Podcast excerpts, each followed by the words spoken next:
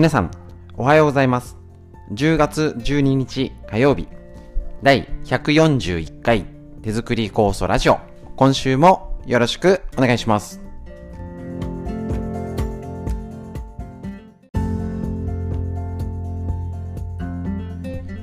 こちら、手作り酵素ラジオは、埼玉県本庄市にあります、芦沢治療院よりお届けしております。私の母親が、えっと、35年ほど前に手作り酵素を始めまして、で、えっとですね、北海道の帯広市にあります十勝金星社、川村先生よりご指導をいただきまして、えっと家族で酵素を飲み、みんなで飲んで、えっと、酵素作りの仕上げの仕込み会とか勉強会とかたくさんしてたんですけれども、ちょっとこちらのコロナの関係でできなくなってしまっておりますので、えっ、と、オンラインっていうことに力を入れてやっております。その一つがこちら、ラジオになります。ぜひですね、えっ、と、こちら、ラジオの方を聞いて、こんな時だからこそお家で学ぶ、一つでも生活、体を元気にするヒント、手作り酵素を活用法をお届けしたいと思いますので、よろしくお願いします。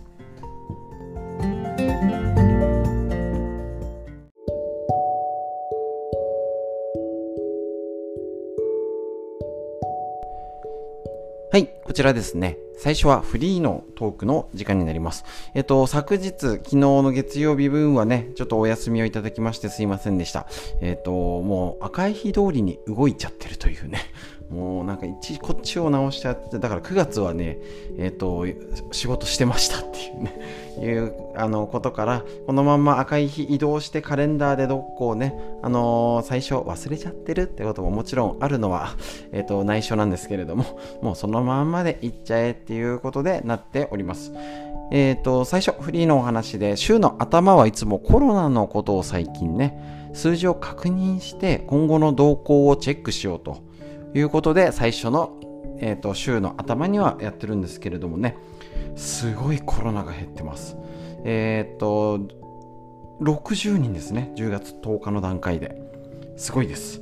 で、もちろんちょっとね、あるんですけど、少なくなったことには、まあね、喜びたい。ぜひね、あの、これは事実としていいと。ただ、もちろんそれと、えっと、予測として、大体がみんな冬また増えるんじゃないのっていう感じでなってると思います。で、えっと、多分ね、動い、すごい動いてますよね。みんな出かけてますし。だけど、なんて言うんでしょうね。あのー多分少人数であんまりどんちゃん騒ぎしなくなったんですかね。で、しだしたとし、まあ、しだした人でも、してた人でもちょっとおとなしくなったり、飲みに行くって言ってもちょっとね、少ない人数で行って、あんま早々と切り上げるみたいな、多分、何でもいいよねっていう雰囲気にはなってないのかなというのがちょっと感想としてありますけど、皆さんの周りはいかがでしょうか？一応数字上で確認します。あくまで数字です。ね。雰囲気、感覚も大事。で、もちろん未来のこうなるだろうって予測も大事。で、数字も確認しましょう。えっ、と、こちらね、えっ、と、60人に減ってるんですけど、検査数としたらね、ありえないぐらい少ないんですね。えっ、と、全国でいうと8月27日に多か多くて27万件してたのが、10月7日段階で3万件、9分の1しかしてないってことになります。で、こちら、えっ、と、もちろんね、この数字だけがダメだとかっていうのも言えないと思うんですけれども、えっ、と、数、検査数ね、その心配の人が少ないっていうならいいのかなと思いますし、なんか、感覚ですよ。2回ワクチン打ったし、ちょっと微熱っぽいけど、おとなしくしてよって方もいるんじゃないかなと思います。まあ、そ、まあ、それがダメじゃないんですけど、実態とね、実際の数字ってやっぱりズレがあり、当然ですよね。ですけど、まあ、ちょっとそういうね、なんか気持ちは変わってきてる。環境が変わってきてる。だから、同じ数字を読み解いても単純比較はできないっていうのは前提条件なんですけども、一応そういうこと。で、えっと、東京都で言ったら8月17日が多くて2万2000件、これだとちょっと少ないんですけどね。もっと多い時があったと思うんですけど、でも、あの、検査能力としたら8万9万とも言われてるけど全然してないよねみたいな。えっと、10月8日の段階で東京都は2万2000件多い時があったのに3800件ぐらいっていう検査数になっております。ですので、かなりやっぱりそのワクチンの影響だったり、ちょっとね、政局、オリンピック終わって政治がどうこうで、なんか、ちょっと報道もして減っちゃってるんじゃないのみたいなのもあったりしますし、実際はこの辺本庄市だと8月すごい多かったんですね。えっ、ー、と、本庄でも7人、8人、1日で、1人、出て1人とかぐらいの7万しか、7万の人口しかいなくて、本庄市ですね。えっ、ー、と、8人、9人出てたら、ね、あの東京都の人口で1000人出てるぐらいですので、まあまあ多かったんですよ。人口比ですけどね。ですけど、で、結構身近で聞いたんですけど、なんかあっという間に、あれ、どうしちゃったんだろうみたいな、になっております。だから、その事実は事実として喜ぶべきこと。で、えっ、ー、と、さっきの数字で上のことも、ちゃんと冷静に分析確認。もちろんそのさっき言ったように中身がどうかっていうのは変わってるという前提で数字検査数も減って、えっ、とね、重症者7人とかっていうすごいですね。で、えー、と数字を確認します。AI の予測値何度も紹介してるんですが Google のね AI 予測っていうのはもうこれからぐさらに下がって1桁までなるんじゃないかっていうのでもっとあの要は山のもう裾野の状態を指しております。ですね。これ、えっ、ー、と、一応予測としてこういうことがあって、さらに一応冬が増えるんじゃないかと思うんですけど、私個人の意見としたら、思ったより増えないんじゃないかなと。期待値も込めて。ま、期待値は良くないんですけど、込めちゃね。えっ、ー、と、なんでかっていうと、やっぱり、あの、この8月から過ぎた原因、よく分かってないですよね。多分厳密にあの研究結果が出るのは数年後ですからね。今ああじゃねこうじゃね断定は絶対言えないですから、ね、この先のことがまだわからないという前提で話すとやっぱり気をつける人が多かったのと。ねあの換気しなきゃっていうことがだいぶ広まってきたのかな。冬になったら増える影響悪い要因としたら寒くなって換気が減ったらちょっとでウイルスが乾燥であのエアロゾルってねあの確認しましょう、えっ、ー、と唾液あるいは飛沫感染ヘクションってくしゃみで飛んだのは飛沫です。でエアロゾル感染ってのはその飛沫の水分が飛んだ状態なんですね。だから明らかにな冬の乾燥の方が強くなるんです。だけど一応期待値も込めちゃうんですけど多分ね。あのもうなんとかこれは嫌だもんって思っちゃいますもんね。だから一応希望的観測も含めての予測として聞いていただけると冬の乾燥で増える要因もあるんです。これから。ね。絶対あの波は来ると思います。だけど8月ほどのにならないんじゃないかってぐらい多分忘年会とかなんかって言った時に増え出すけど同じようにならないんじゃないかっていう風なのが予想してます。どういうこと？やっぱりね、飲んでる人、飲み歩いてる人も散々こんだけ家で飲んでて、私も含めてですけど、えっ、ー、と、あの、のんべい調べですけど、私の個人のね、そんなね、もう出ようって、なんか、なってないですし、あんまりね、自分から声かけにくくなってます。もっと。で、えーと、例えば家族だけで飲むとか友達2人だけで行こっかとか行っても一次会そんなに長くいなくて行こっかっていう風潮にはなってると思いますし現時点で日本真面目な日本人というか、えーと、右に習い的になってるので結構そういう方がやっぱ増えてきたじゃないかっていうのがあるので冬は実際にはもうちょっと減るのそんなに大波じゃないのかなと。思っております。ただ予測値としてずっとこの、えっ、ー、と LINE メールも含めて私が予測してるどれになるかなまあもう当然これしかないんで予測の上にだろうで動きましょう。これからまた増える可能性となんだか横ばいと下がっていく。この予測ですからね。もうこれほぼほぼこれしかないですのでどれかなってその選択肢が分かっとくだけでもおうおう来たかとかもう絶対上がんないでまでなっちゃうと思い思いたいですよね。もうもう増えないでよって。もういいでしょうただの風でって。ね。もう最初から思ってるんですけどね、社会的にそうはいかない部分と難しいんですけれどもやっぱりね、あのー、冷静に、ね、増えるなっていう思いがあるんですけど増えたら冷静に動く。ですね。でえっ、ー、といつまたドーンって増える可能性はゼロじゃないわけですからきちんとそのための準備ですね、えーとワクチン打ったから大丈夫。というわけでもないですし打ってない方もいますしいろんな事情で事情で打てない方もいらっしゃいますのであんまりねえっ、ー、と過信はしないけれども大事なこと確認しましょう。もう発酵食品ねお茶を飲んでうがいする。ね普段お酢を食べるとか和日本和食を食べる。もうね最高のワクチンだと思います。ねあのー、煮干しとね昆布とか鰹節。もう最高のアミノ酸サプリメントですよね。そういうものをきちんとあちゃんとまた食事を見直そう。またね、えーと、10月になって生活があのリモートが減ったりとか明らかに満員電車が増えております。だからあの全ての要因が良くなってるとは限らないんですからね。油断はできないんですけれども、えーと、きっちり自分の軸あの逆にぶれない。緩みすぎてもダメだし。ね。あのー、何にもへっちゃらだでもないんですけど。ね、あの本当にインフルエンザよりとか強毒性のインフルエンザよりはもう弱いし、ね、こんなことこんなにビビらんビビりたくはないっていう気持ちもあるんですけどきっちり状況には対処する。ためには自分の軸作り、ね、増えた時でも冷静に減ってても同じように冷静になる、ね、あんまり一喜一憂ああ減ったよかったもう増えないでまで感情的に、ね、ななりたいんですよ。なりたいんですよ。抑えて。抑えてというか。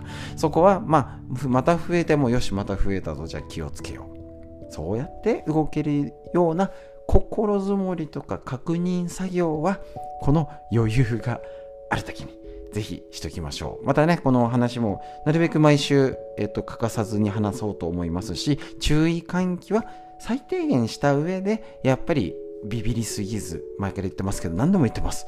ね、楽しみを見つけて、意欲関心あじゃあ今これならできるかもしれない新しいことの挑戦ができるかもしれない是非外にね意欲関心を向けて元気に生活していきましょう。長くなりました。以上です。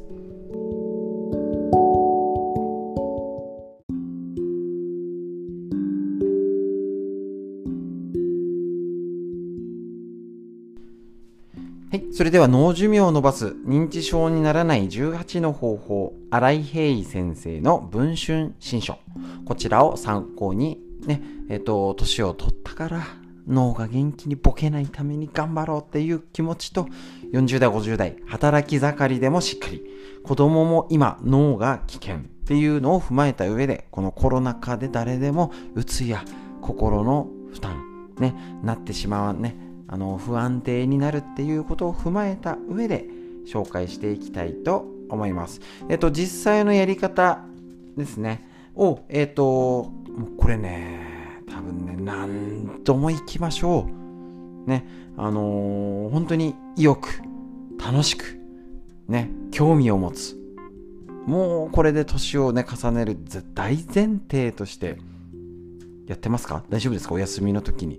ちょっとね、こういうラジオで聞かないとね、ああ、すぐ忘れちゃってとかね、気を抜いて、あ、いいんですよ。あの、手ね、手抜いていいところは抜きましょう。もちろんね。頑張りすぎてますからね。頑張らない。だけど、やっぱね、興味関心持つ。ね。ぜひやってみましょう。ね、例えば生活で言ったら、あの何度も紹介してます。例えばコンビニを変える。いいですよ。ね、もういつも同じような場所で車使う、ね、生活の方はなるべく近くに置いても競い合うように置いていつものコン,、ね、コンビニスーパーで同じように同じものを買う。ダメですからね。例えば本当に些細なことからいきましょう。えっ、ー、とよく食べねあのいろんな人が食べる麺類。ラーメン。ねラーメンありますよね。でうどんおうどんとかお蕎麦いただきますよね。もうまあパスタでもいいんですけど、その辺って多分、もう年代問わず、1週間で必ず食べるものだと思うんですよ。あ、食べません？ね。そこから行ってみましょうか。興味関心持つだったり、この認知症、脳を元気にするためには、新しいことすればいいんです。で、新しいことってやりづらいんです。エネルギーがいるから。で、億劫なんですよ。で、その億劫になっちゃうってダメ。ね、脳の老化は体の老化。まずいですからね。かといって脳トレしろとか、すごいなんかスカイダイビングに挑戦しろとかね。あの、なんか前人未到のとか、いきなりフルマラソン、あ、走ってこいってわけじゃないですからね、全然ね。例えば、ラーメン。味噌ラーメン、塩ラーメン。ね、今だとね、豚骨、豚骨醤油。あとスーパーでもいろいろあるの。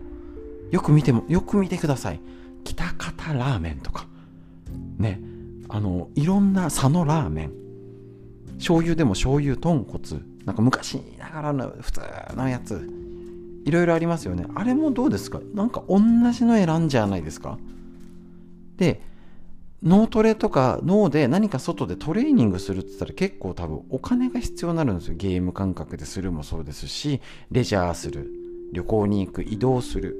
だけど例えば袋麺だってね多分298円が3が398になるぐらいじゃないですか。100円とか。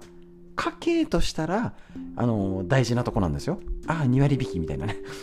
家計としたら大事なんですけど、脳のために脳トレしてこれで元気を作ろうって言ったら安いと思います。どうでしょう？いつもの同じよ、同じ銘柄の同じ味噌ラーメンじゃなくて、ちょっと違う銘柄にする。今ね、薬局でもちょっと値段は張るんですけど、なんかご当地ラーメン東京の有名店札幌のこのお店のラーメンとかを買ってみる。挑戦ねあの茹で時間も違ったりあれこんなかかるのとか。すぐ今日できます。もうすぐできます。おうどんもどうでしょうか？きしめんとかいろいろ太麺ありますよね。あれでもいいですし。あラーメンに戻るとつけ麺もあるし太い麺縮れ麺もあるし。ね、お蕎麦はそんないろいろないかな。へぎそば。ね。ちょっと今ね、いろんなやつって本当に豊富にあるんですよ、スーパーに。それを、えっと、もちろん乾麺とか茹で麺も何でもいいです。ね。それを、あ、これこれはこうやって茹でるんだ。説明ね。で、いつ、あの、違う系統のスーパーに行くと違う銘柄置いてあるんですよ。これ、ビールとか、酎ハイ系買ってる方も同じですよね。ここなんかこのコンビニ限定のやつとかが置いてあるの知ってますでしょうか？ちょっと今クラフトビールとかねあのいろんな種類のビールねビタンビアビアルコール？アルコール分大体ビールで5%ぐらいなんですけど2%とか弱いアルコールのビール。もうね数えきれないぐらいあります。ねスパゲッティだって麺がいろいろあったりありますよね。それをなんか違うのを見てみて、うん、これは微妙かな。あ、これ意外と美味しいかも。なんかこれ値段の割に微妙じゃん。いや、これなんか安くても美味しいんだけど。っていう風にやるだけで脳トレになります。とか、なんかうどんとかワンパターンになってませんちょっとあんかけにするとか今きのこ秋の味覚の時期なのでもうきのこうどんみたいにもういろんみんなぶち込めみたいな。でちょっとね片栗粉でとろみつけてとか。ちょっとの工夫薬味でやる。いろんなことができます。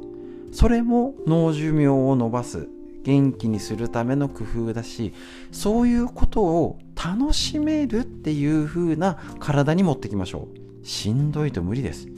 容易じゃないんですから。動くんも大変、買い物一つ大変なんです。だから、それを楽しめる。頑張れる。だって、そんな頑張るじゃないじゃないですか。フルマラソン、ちょっと無理。だけど、コンビニを、あの、ローソンをファミマにするとか、えっ、ー、と、こっちのね、えっ、ー、と、スーパーをこっちに変えてみる。もう誰でも今すぐ今日できます。これすらできないんだったら他もできません。だからこれぐらいは楽しんでやってみてください。以上です。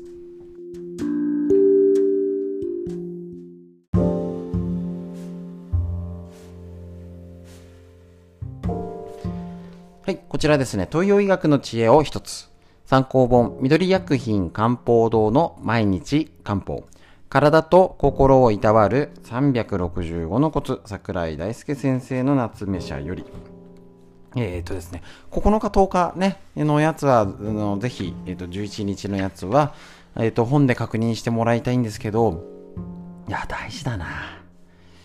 言いたい。言っちゃいます。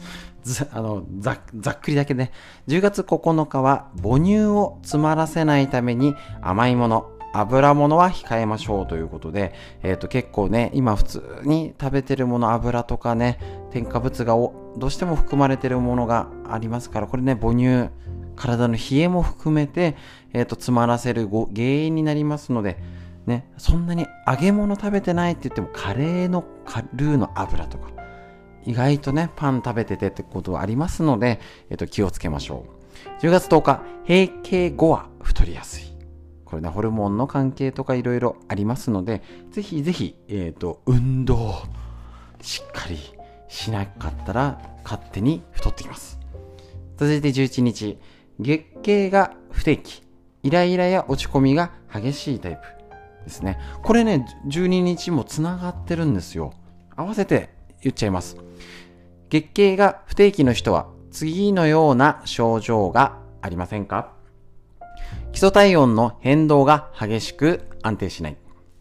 低温期から高温期への移行に時間がかかる。ちょっと測ってないとわかんないですけどね、こちら。月経痛がひどかったり、時には月経がなかったりする。月経前にお腹が張る。イライラする。ため息や肩こり、頭痛が起きやすい。乳房が張って痛む。ストレスに弱く、情緒が不安定。こういう症状がある場合は気の流れ、月経リズムを狂わせてるエネルギーがうまく回ってないよっていう風に捉えて、例えばね、心臓も胃腸も月経のリズムも気の流れでコントロールしてるから、精神的なストレス、寝不足、過労などが重なると、今ね、産前産後とかね、女性はもう働きながらが大前提です。ね、えっ、ー、と、気の流れが滞ってホルモンの分泌が乱れて月経が不定期になるっていうこと、あるよねっていうことで今日の12日。こちらね、今話した月経が不定期、ね、不安定の方は呼吸を深くしましょう。気の巡りを良くするために、まずは呼吸で体内に正常な空気の流れを作ってあげましょう。呼吸は無意識のうちに行っていますが、ストレス過剰な状態だと深い呼吸ができておらず、浅くなりがちです。基本はしっかり吐いてしっかり吸う。肩ではなくお腹で呼吸する腹式呼吸ができていることが重要です。腹式呼吸が難しい人は大声を出すのがおすすめ。ね、あの、いきなり庭で規制を上げないように気をつけましょう。怪しいですからね。大きな声で歌うカラオケは気の巡りの解消にとっても効果的。ね、あの、お風呂場とかはね、エコーが効いてね、気持ちよくなりますけどね。家族が迷惑ですから。大声すぎるとあれですけどね。あの、少しね、あの、大きい声で笑うもいいですよね。ね、あの、自然の触れてね、やっぱヤッホーって言いたくなるっていうのはあるんでしょうね。例えば食材ではジャスミン、ミント、ローズ、菊の花田のお茶や三つ葉、春菊、パクチー、セロリ、パセリ、シソなど香りのいい野菜、ね、がおすすめ。辛いものは避けてくださいと。いうことで特に女性のその気のエネルギーを回すとかそういう風になっていくにはやっぱりこの辺ね、あの、病気になってからじゃもちろんお医者さんの対処って大事なんですけど病気になる手前のこういうことを気をつけようね。それを一つ気の流れって言ったり食べ物で対処する。これはね東洋医学だからこそおうちケアできるポイントになりますのでぜひ知って対処してみましょう、ま、漢方のお話。以上です。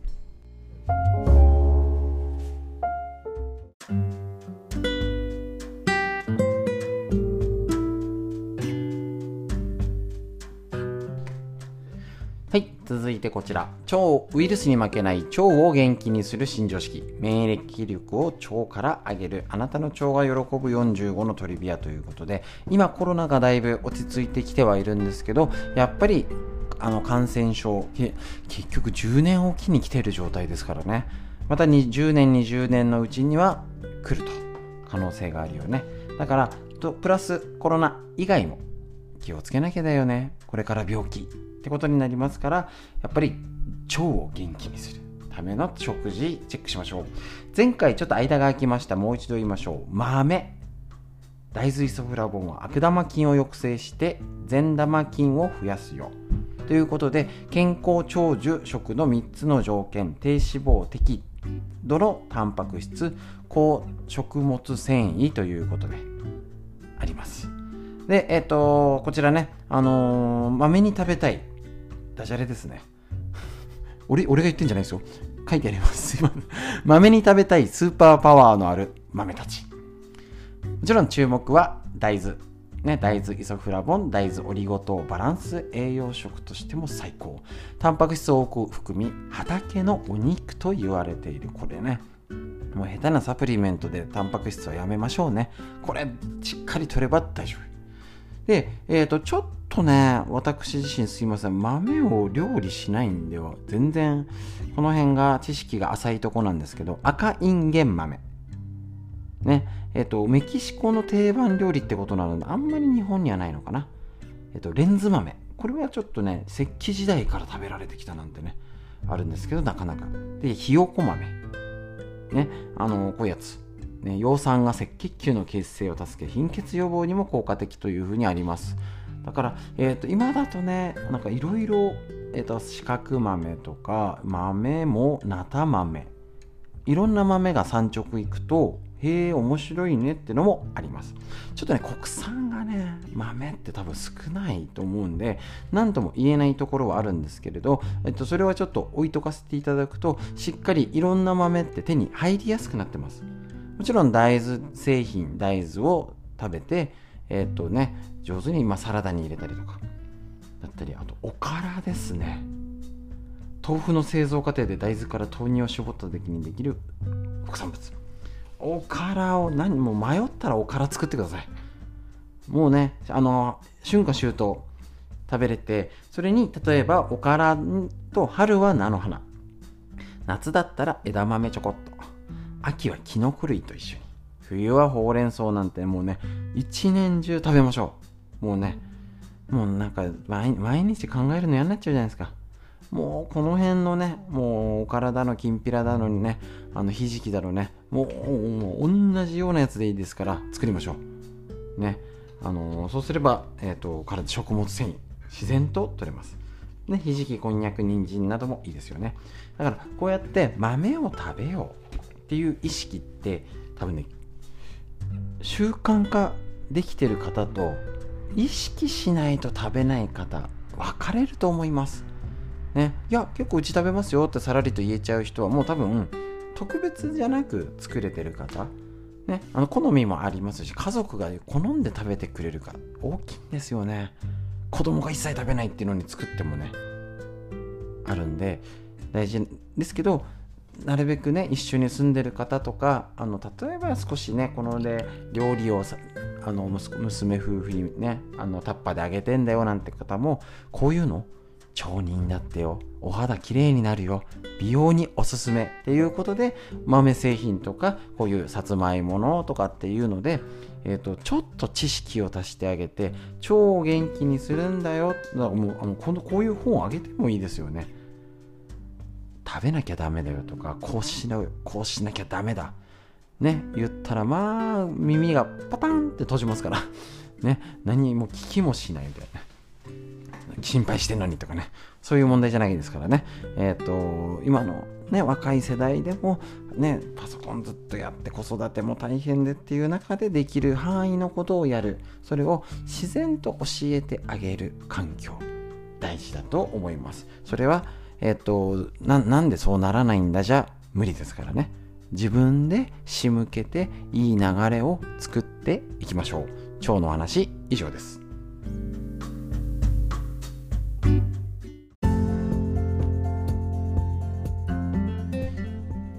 なんだかすいません。土日月とね、あのー、まあ、正確には3日間金土日、金土日ですかね、えーと、収録をしていなかったら、何でしょう、話したくなってるんでしょうか、時間が長くなっております。すいません。